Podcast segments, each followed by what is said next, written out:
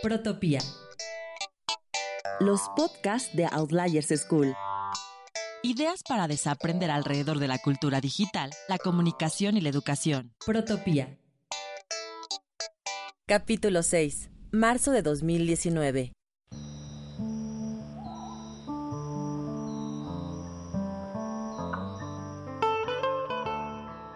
¿Qué pasaría si de repente nos levantáramos un día y no nos acordábamos de nuestro pasado, no nos acordamos de quiénes somos? El patrimonio es importante porque es el sustento de nuestra identidad y de nuestra memoria.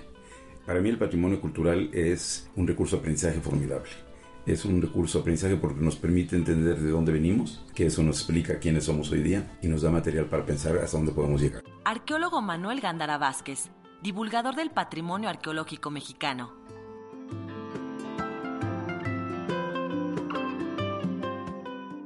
Cada dos semanas, según especialistas, se destruye un sitio arqueológico en México por desconocimiento o maltrato.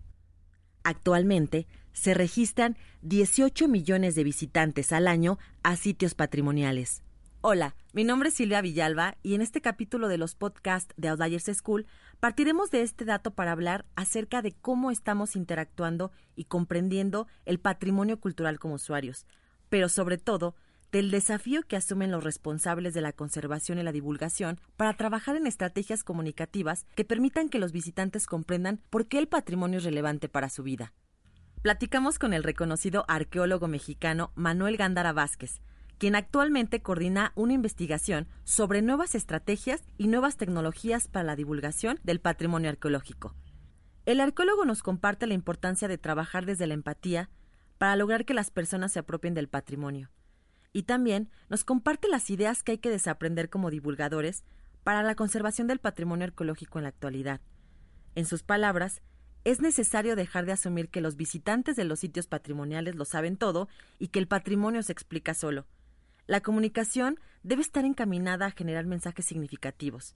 Por ejemplo, las cédulas informativas deben aportar más que datos fríos y términos incomprensibles. Ya lo decía Freeman Tilden, fundador de la interpretación patrimonial. Solo se conserva lo que se aprecia y solo se aprecia lo que se entiende. Si el público entiende el valor patrimonial, lo defenderá. De esto platicamos a continuación. Outliers School, escuela itinerante de ideación ágil para resolver retos de cultura digital, comunicación y educación en Iberoamérica.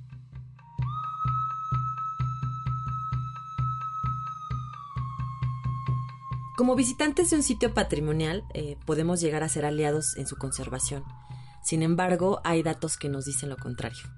¿Cómo es la interacción de los usuarios con estos sitios patrimoniales en la actualidad? La arqueología, sobre todo en un sitio arqueológico, tiene cierto charme, es como mágica, tiene un carisma especial. Esta, esta magia de, la selva, de lo desconocido, de Indiana Jones un poco, ¿no? El síndrome este del arqueólogo todavía como un aventurero romántico. Entonces, eso nos ayuda, sin duda.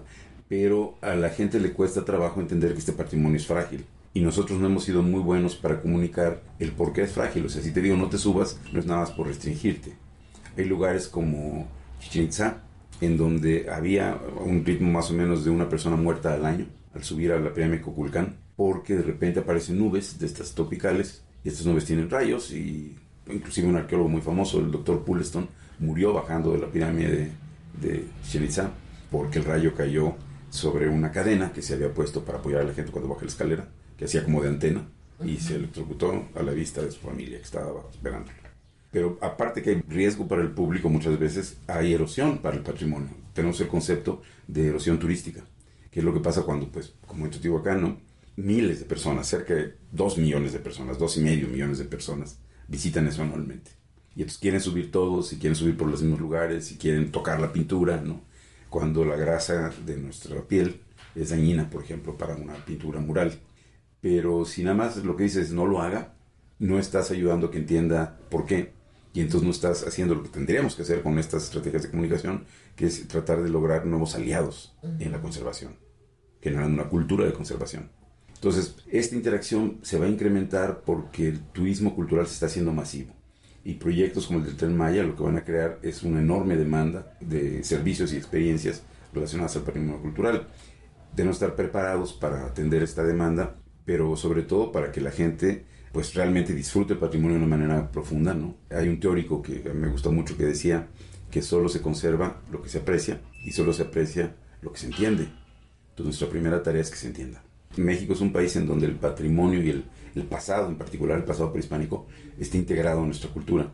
O sea, tú aprendes sobre los olmecas y los aztecas y más en tercer año y primaria. Hay países como en Venezuela, hasta no hace mucho tiempo, en donde el libro de historia de quinto año empezaba con una imagen de un español tomado de la mano de un indígena, diciendo, eh, gracias a los españoles tenemos lengua, cultura y religión. Antes este país era un país de salvajes. Dice, ay, caray. Entonces no hay historia prehispánica. No, no había historia prehispánica. Obviamente con la revolución bolivariana eso cambió. En cambio en México eso está integrado gracias a que este nacionalismo que prevaleció eh, con la revolución mexicana tomó como una de sus banderas presente la identidad a partir de un pasado común. Entonces, en ese sentido deberíamos de comprender mejor el patrimonio, pero lo que hemos visto en estos estudios que hemos realizado en Paquimé, El Tajín, Uxmal, Palenque y Xochicalco, es que el nivel de comprensión es bastante bajo, bastante bajo. Tiene que ver con que en la educación formal los cursos de historia son muy aburridos, que se les obliga a que aprendan datos, que sigue biclásico, posclásico tardío, cerámica no sé cuál, y eso es aburrísimo para cualquiera. Y entonces lo que sucede es que no estamos fomentando una comprensión profunda. Y al no haber una comprensión profunda tampoco hay un deleite profundo. La estrategia de comunicación para llegar al público y contribuir en su experiencia debe ser clara. Los mensajes deben de tocar al usuario, debe, debe ser personal y significativo. ¿Cuál es la estrategia en la que están trabajando actualmente para lograr esto? Venimos trabajando en una adaptación de algo que se creó en los parques nacionales de Estados Unidos, que allá se llama interpretación ambiental y luego se cambió el nombre interpretación patrimonial, en donde autores como el doctor Sam Ham eh, ha estudiado teoría de la comunicación, psicología de la comunicación, cosas de pedagogía y desarrolló una manera de presentar el patrimonio, en este caso natural originalmente, y luego eso se trasladó al patrimonio cultural, para que eh, la gente pueda entenderlo mejor. Entonces, esta estrategia nosotros la tomamos y creíamos que era muy importante adaptarla al contexto mexicano, y en particular a los sitios arqueológicos. Y en eso hemos venido trabajando los últimos años. Entonces ahora tenemos una propuesta propia a la que llamamos divulgación significativa, en donde incorporamos esas ideas para tratar de hacer más accesible el patrimonio al público. Entonces este cambio en estrategia implica utilizar elementos de muchas teorías, teoría de la comunicación, teorías pedagógicas, de aprendizaje contextual, teorías museológicas de cómo opera el público en, en lugares patrimoniales, e inclusive la teoría dramática. La cédula nueva va a decir esta cédula que te introduce al sitio, empieza diciendo, ¿te imaginas este cerro en llamas? Eso es lo que hubieras visto si hubiera estado aquí hace mil años. Nos interesa muchísimo que la gente ligue el pasado al presente y al futuro. O sea, lo que el patrimonio arqueológico nos permite, si lo entendemos y lo explicamos bien, es entender de dónde venimos y eso nos da herramientas para pensar a dónde podemos ir. Esa debería ser nuestra función. De hecho, en Xochicalco, la idea central que vamos a querer comunicar es que tenemos ahí la prueba en la pirámide de las serpientes emplumadas, en donde se ve que se corrige una fecha calendárica. Parece ser que este sitio fue utilizado para, aprovechando un eclipse, corregir el calendario que se había desfasado como le pasó al calendario cristiano. ¿no? Hay una reforma que se llama la reforma gregoriana al calendario juliano, porque resulta ser que ya no estábamos el 25 de diciembre, 24 de diciembre, se había desplazado por los bisiestos. Parece que algo similar pasó en época prehispánica, y entonces ciudades que tenían conflicto entre sí había guerra, o al menos tensión hacia una posible guerra, se reúnen en Xochicalco para corregir el calendario. Eso es lo que realmente es importante a Xochicalco, no que sea un sitio particularmente bien conservado, el clásico. Protopía. Los podcasts de Outliers School. Ideas para desaprender alrededor de la cultura digital, la comunicación y la educación.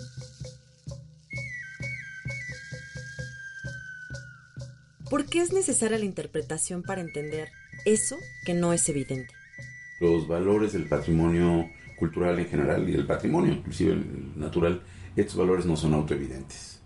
Yo puedo estar frente a un bosque, que es como nace presente la, la interpretación ambiental, yo puedo estar frente a un bosque y literalmente ver los árboles, ¿no? Y no entender el, bosque. Puedo estar viendo como un zorro se come una liebre y eso no me dice lo que es una cadena trófica o qué, qué relación hay simbiótica entre estas especies puedo estar viendo llover y no entender el ciclo del agua. O sea, estas cosas no son evidentes. El visitante requiere a alguien que traduzca el conocimiento científico a algo que sea comprensible y que sea atractivo y que le permita entender eso que no es evidente. A veces la pura contemplación nos satisface. Cualquiera que ha estado en un sitio arqueológico mexicano dice, wow, está increíble. Pero eso no significa que se van a quedar con una comprensión profunda de lo que, lo que están viendo. Entonces nosotros a ese proceso de traducir el lenguaje científico a uno que el público entiende y disfruta, nosotros llamamos interpretación. En otros lugares y tradiciones se llama mediación. Lo más importante es el público no es especialista, ni le interesa lo que el especialista le interesa. Si el público viene a los sitios arqueológicos y museos a divertirse, a pasar un buen rato y de paso aprender algo. Pero entonces asumir que porque yo trabajé toda mi vida estudiando jades y no sé qué, ¿no? Ya la gente va a encontrar los jades súper interesantísimos. Entonces lo primero es recordar que el público pues, es autónomo, es soberano, es, es libre y que eh, si nosotros no cambiamos la estrategia de comunicación no vamos a llegar. Esa sería como una de las primeras ideas. Que requerimos engancharlo no con datos, sino con relevancia. Tenemos que tocar su vida. O sea, la idea de que la gente va a decir, ah, qué padre, ahora ya entendí que la cerámica papagayo se hace en el Golfo de Nicoya. No, no es eso lo que nos interesa, ¿no? Nos interesa que entienda por qué este patrimonio es relevante para su vida. Entonces tendríamos que desaprender la idea de que como nosotros los arqueólogos tenemos que sabernos un montón de detalles y de datos, el público también. No, tendríamos que asumir que hay que presentar las cosas de una manera diferente y que inclusive en los medios digitales, sin una estrategia adecuada de, comunicación, no, no vamos a lograr nuestro objetivo. Tienen algunas de las cosas que yo creo que, que tendremos que desaprender. Eh, quitarnos esta idea de que el público va a los museos a leer todos los textos que ponemos, cuando sabemos por los estudios de público que solo el 10% de la gente lee cuando lee, lee un minuto, y atender cosas en particular ahora para la gente que trabaja con tecnologías digitales, de que tenemos que tener en cuenta que la tecnología siempre opera en un contexto. En mi propio proyecto yo tenía originalmente la idea de que para qué hacemos ya cédulas, pues podemos tener en el teléfono, ¿no? Pero hicimos un, experimento preguntándole a la gente en alguno de estos sitios y resulta ser que aunque hay señal, por ejemplo en Uxmal, y la gente puede utilizar su teléfono para llevar la explicación a mano, ¿no? pues luego dicen, sí, las que me quedo sin batería y todavía tengo que cruzar la selva para regresar a Mérida o Campeche. Entonces hay problemas técnicos que no hemos resuelto y que si no se toman en cuenta hacen que esas aplicaciones fallen. O una querida alumna que desarrolló una cosa muy bonita sobre Tulum, pero que no lo puedes ver con el sol del Caribe si no estás a la sombra.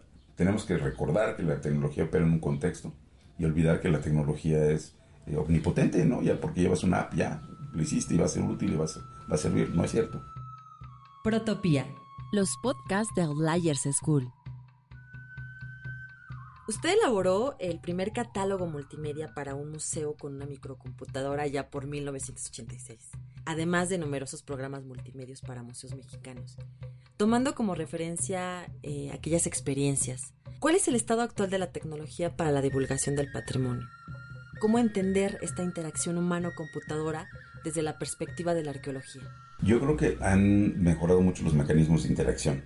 Cuando yo hice mi primer kiosco multimedia, que es como le llamamos estos programas que se ponían en los museos, que parecen cajeros automáticos. ¿no? Es más, la tecnología era la misma. Era una pantalla sensible al toque, en un punto a la vez. Eso permitió, aunque una, era aparentemente una tontería, permitió que el, usuario pues, interactuara con la pantalla y pudiera, por ejemplo, navegar en una escena de una tumba eh, en Oaxaca que está cerrada al público, ya no pueden entrar ahí. Nosotros lo que hicimos es una imagen 360 de la tumba, cuando no eran comunes esas imágenes, ¿no? Se requiere una cámara de 40 mil dólares para hacerla entonces ya con la imagen tú podías navegar dentro de la tumba, subir y bajar, ¿no? La vista. Y eso se podía con una pantalla muy sencilla que nada más reaccionaba al toque. Entonces tú le decías a la izquierda, a la izquierda, a la derecha, a la derecha, ¿no? Y ¿Qué sucede? Que hoy día tenemos, pues desde cascos de realidad virtual, tenemos sensores ápticos, que son los sensores que reaccionan a cambios en la textura, tenemos sensores como cualquier eh, iPhone o cualquier iPad tiene, que son sensibles eh, al, al, cambio de la posición tiene un giroscopio esa cosa, tiene un sensor de datos biológicos como tu huella, tu retina, ¿no? la forma de tu cara. Tenemos, eh, eh, ahora ya es sencillo relativamente traducir la voz humana.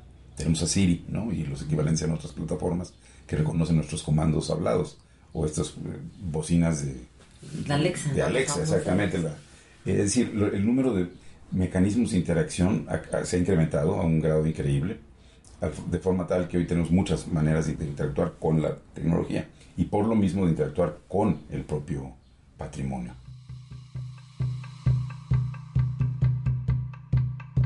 En palabras de Manuel Gándara, ¿cuáles son estas ideas que los arqueólogos y los divulgadores del patrimonio tienen que desaprender?